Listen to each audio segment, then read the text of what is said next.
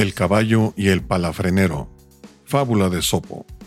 Había un palafrenero que robaba y llevaba a vender la cebada de su caballo, pero en cambio se pasaba el día entero limpiándolo y peinándolo para que luciera de lo mejor. Un día el caballo le dijo, Si realmente quieres que me vea hermoso, no robes la cebada que es mi alimento.